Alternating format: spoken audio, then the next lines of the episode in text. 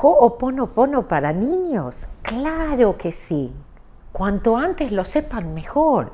Para ellos decir gracias o te amo es fácil, no es como nosotros, que tenemos que sentirlo, que nos preguntamos, que queremos entender.